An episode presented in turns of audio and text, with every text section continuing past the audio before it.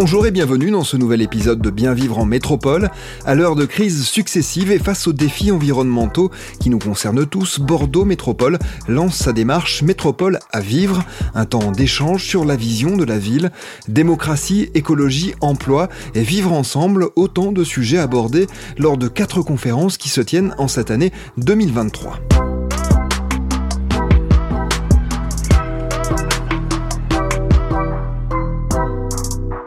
Aujourd'hui, il est temps de nous tourner vers l'avenir, économie, transport, énergie, nature. Les défis qui attendent les métropoles sont nombreux et se profilent déjà à l'horizon. Habitants et institutions sont prêts à inventer de nouvelles formes urbaines, de nouvelles façons de vivre, mais s'adapter aux enjeux contemporains peut se révéler parfois complexe tant les aspirations citoyennes sont multiples. Pour en parler, Bordeaux Métropole a invité l'anthropologue Michel Agier, convaincu que d'autres modèles de société sont possibles dans les métropoles lors de son intervention, l'expert a pu mettre ses réflexions en perspective avec les témoignages d'habitants regroupés dans le Conseil de développement durable, le C2D créé par la métropole. Euh, des modèles de société, ce sont de différentes. Euh, moi, personnellement, j'utilise assez peu ce, terme-là, hein, mais euh, disons que ce sont différentes combinaisons économiques, démographiques, sociologiques, culturelles, etc., qui caractérisent différentes sociétés. Alors, c'est une manière de, de dire comment, comment les gens font société entre eux, c'est-à-dire comment, au-delà de l'individu, on organise la vie en, en communauté avec les autres. Michel Agier est ethnologue et anthropologue au sein de l'école des hautes études en sciences sociales. Selon lui, les métropoles sont en passe de se transformer, mais il reste à savoir comment. Alors écoutez, les, priorités, elles dépendent de chaque euh, lieu, elles dépendent de, chaque métropole. À Bordeaux, les citoyens semblent avoir pour priorité l'adaptation au dérèglement climatique. Marie-Laure Montignac, membre du C2D, habite la métropole bordelaise depuis toujours. Pour elle, l'homme métropolitain doit se rapprocher de la nature. Eh bien, en fait, c'est revenir sur certaines choses, euh, sur euh, la bétonisation de la ville euh, au maximum, revenir sur des valeurs plus, plus naturelles, et puis revégétaliser toute la, tout ce qui est possible d'être végétalisé au sein de la ville pour euh, recréer. il y a déjà les jardins partagés, on a de beaux parcs et peut-être étendre au niveau de chaque quartier des espaces verts pour les près des écoles. Euh, déjà. Euh, revégétaliser les écoles, amener les enfants à faire des petits jardins potagers dans les cours d'école, si c'est possible, dans la mesure où l'école est assez grande, bien sûr. Une vision que partage Aïten Moustafayeva, une étudiante en géographie qui habite Villeneuve-d'Ornon. C'est un peu oppressant en fait de voir euh, bah, des constructions partout. Enfin, c'est vraiment voilà, c'est je trouve que la nature elle n'est pas assez valorisée et du coup c'est fort dommage. Euh, par exemple, bah, je vais reprendre le cas de Villeneuve-d'Ornon parce que c'est ma commune, mais pareil, euh, nous avons qu'un seul parc et en fait, c'est juste inimaginable. Michel Agier partage les aspirations des citoyens bordelais.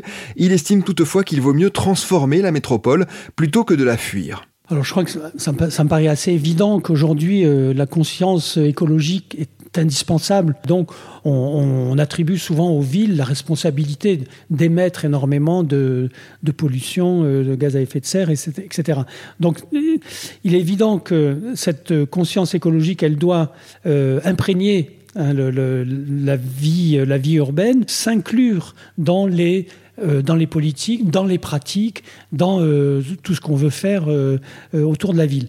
Est-ce que la conscience écologique doit être contre la ville, comme on, l'entend parfois? C'est ce qu'on entend souvent en disant ben, la ville est responsable, fuyons la ville. Je pense que ça serait une erreur de croire qu'on peut repartir en arrière vers cette, cette utopie sauvage, on va dire, du monde naturel dans lequel on ferait un retour euh, je pense que ni on y est prêt, ni on a envie, euh, euh, c'est ni c'est une perspective d'avenir durable pour qui que ce soit. Alors, ce qui est en revanche tout à fait négociable, c'est d'introduire dans la ville une présence des éléments naturels qui va nous réoxygéner, qui va nous, qui va nous rapprocher de la, de la nature, de l'environnement. Dont la ville se sont éloignés pour se fonder elles-mêmes. Hein, c'est un petit peu ça, la fondation des villes. Là, il faut, il faut un petit peu faire le, le mouvement inverse de créer un rapprochement sans pour autant, euh, je crois, euh, supprimer cet élément fondamental des villes qui est d'être euh, le lieu, les villes, les villes sont le lieu des interactions. Les villes, c'est le lieu où, sur un minimum d'espace, vous avez un maximum de relations sociales. Et au sein d'une métropole qui compte près d'une trentaine de communes, les interactions entre ses habitants sont rendues possibles par le transport. Un autre sujet important pour ceux qui veulent imaginer la métropole de demain. C'est très très très important. C'est très important, surtout si on veut tisser des liens entre les différents lieux. Il faut absolument que cette euh, mobilité soit fluidifiée et offerte euh, de façon euh, le plus agréablement possible et le, plus complet possible aussi. Nous, la jeune génération, a besoin de s'émanciper plus. Et euh, du coup, je pense que au niveau des transports, euh, moi, euh, chaque matin, je prends les, bus et ça me frustre de voir qu'il n'y a pas, enfin, de voir des voitures en fait circuler seules. C'est vraiment très dommage. et je pense qu'il y a vraiment quelque chose à faire à ce niveau-là pour la mobilité surtout ce que ça nous concerne tous finalement. Ça peut être réorganiser les mobilités. On est dans un monde qui est de plus en plus mobile, donc ça, euh, bah, il faut en tenir compte. C'est ça le, le monde aujourd'hui. Il est mobile, il est, il est, il se transforme où il y a de la circulation possible euh, à de très grandes échelles. Donc repenser la mobilité pas en imposant l'immobilité, pas non plus en, cédant finalement en disant ben, les, mobilités euh, privées, euh, celles de, l'automobile thermique euh, individuelle est la seule solution, mais en, imaginant, et je pense que beaucoup de villes le font à Bordeaux comme à Lyon à Grenoble ou ailleurs, en imaginant tout un tas de solutions de mobilité publique, c'est-à-dire des, des solutions qui sont beaucoup moins coûteuses, beaucoup moins polluantes. Comme le rappelle le chercheur, les priorités dépendent de chaque métropole, presque de chaque citoyen. Les idées foisonnent, par exemple, sur le sujet du logement. Les logements, effectivement, on a aujourd'hui les moyens techniques d'améliorer bon, ben, la, euh, l'étanchéité des, des, logements, d'améliorer euh, les conditions, euh, voilà, les meilleures conditions écologiques possibles pour les logements, mais il y a encore énormément de choses possibles, d'inventions possibles. On peut s'inspirer, bah, par exemple, hein, par exemple, on peut aussi s'inspirer de, de cette idée d'un urbanisme transitoire, hein, comme disent certains architectes, c'est-à-dire que finalement il existe des bâtiments anciens qu'on peut transformer sans forcément les détruire et on peut les, les réaménager et leur donner, de, leur donner de nouvelles fonctionnalités, ce qui serait aussi une manière d'occuper l'espace, hein, d'habiter, l'espace commun euh, d'une manière euh, innovante euh, et pourquoi pas euh, euh, intéressante. Ce qui est à développer, c'est les colocations intergénérationnelles. Euh, ça se fait beaucoup sur la métropole déjà, mais je pense que c'est quelque chose qu'on peut amplifier euh, pour aider justement surtout les jeunes qui viennent pour faire leurs études à Bordeaux.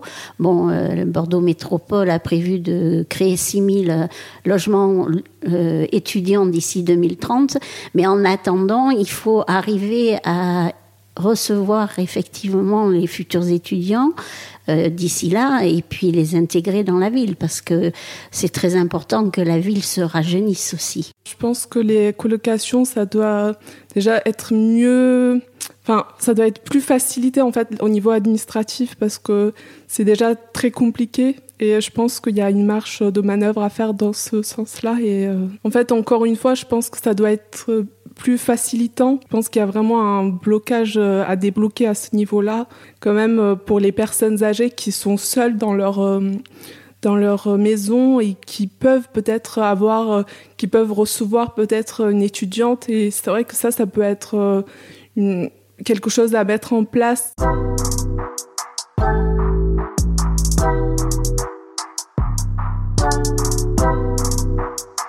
Ce qui attire le plus les habitants interrogés pour un nouveau modèle de société, c'est justement de faire société à nouveau, et ce sur plusieurs plans. De retisser des liens, en fait, entre les générations, entre les acteurs dans les quartiers, puisqu'il y a beaucoup d'associations qui font énormément de choses, et euh, il faut retisser tous ces liens, et à, notamment aussi avec les nouveaux arrivants pour les intégrer de façon plus, plus naturelle en fait. Éloigner les gens, c'est pas une solution. Et euh, je pense qu'il vaut mieux essayer de créer des quartiers et même dans les villes de la métropole, euh, rester sur la ville et vraiment profiter de Bordeaux pour tous ses attraits, pour son travail, pour le, travail, pour ceux qui peuvent pas faire autrement. Euh, voilà. Et je pense que c'est important de, de, de tisser des liens entre les communes et Bordeaux même, et entre les communes qui ne font pas partie de la métropole aussi. La place des habitants est importante dans une ville, donc euh,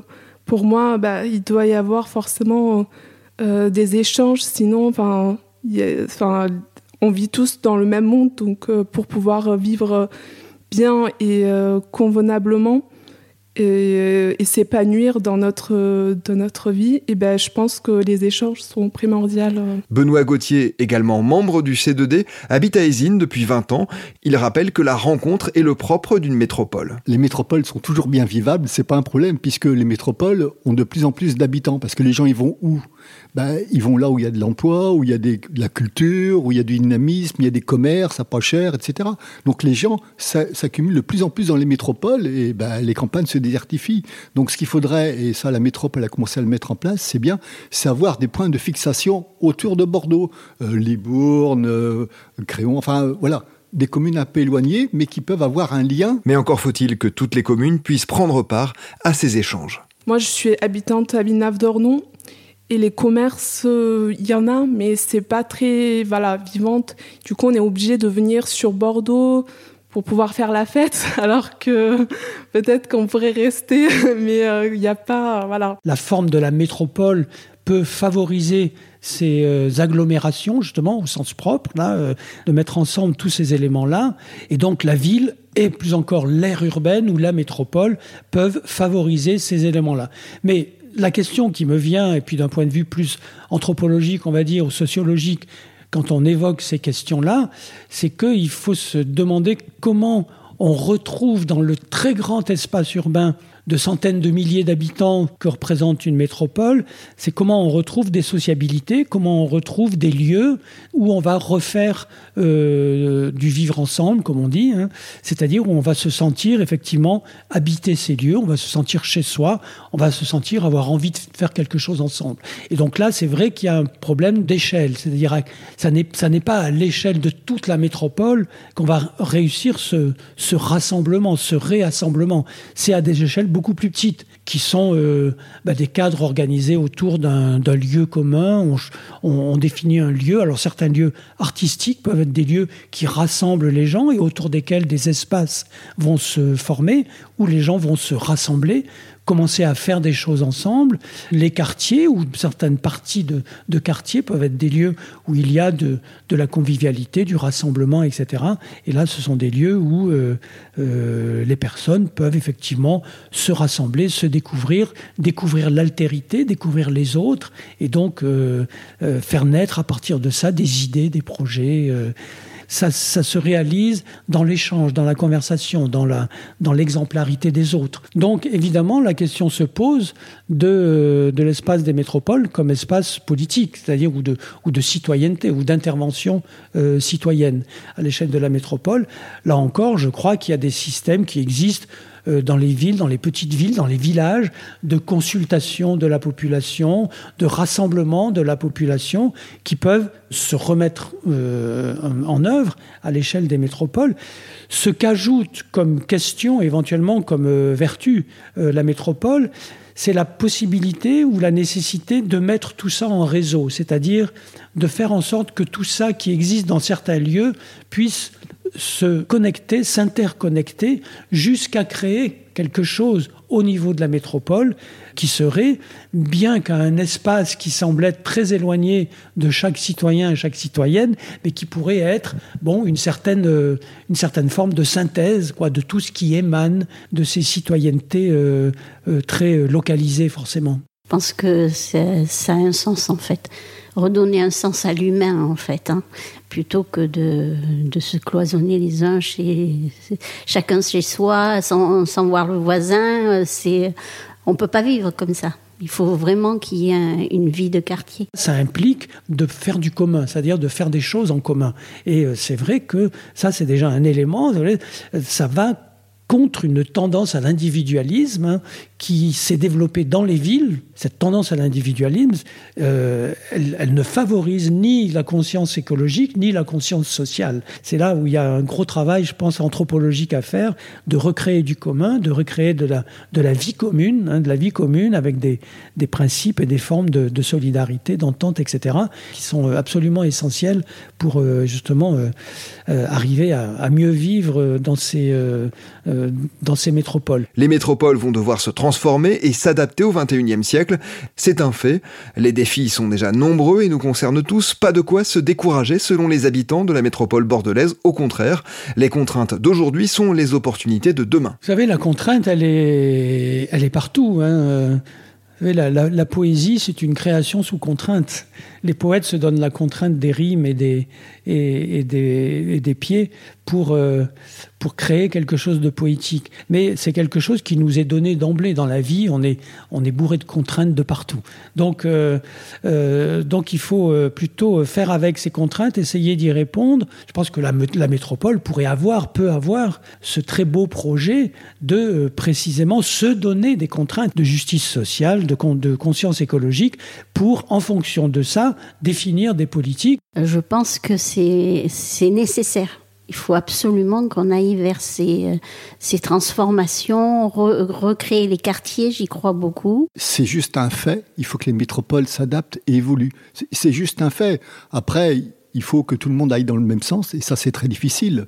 Mais parce qu'il y en a, ils veulent le calme, là, il y en a, ils veulent les boîtes de nuit, il y en a qui veulent des transports écologiques, il y en a d'autres qui veulent se faire beaucoup d'argent. Enfin, donc tous les habitants ont des intérêts divers et sont regroupés là dans une métropole. Et la métropole doit gérer tous ces gens-là, toutes ces contraintes, en ayant des une dimension écologique, d'avenir et, d'équilibre et, et social. Et il faut d'abord donner des objectifs simples et clairs aux habitants d'une métropole pour qu'ils aillent dans le même sens que la métropole. Si la métropole avance trop vite, les gens vont pas suivre, ils vont décrocher et ça ne servira à rien.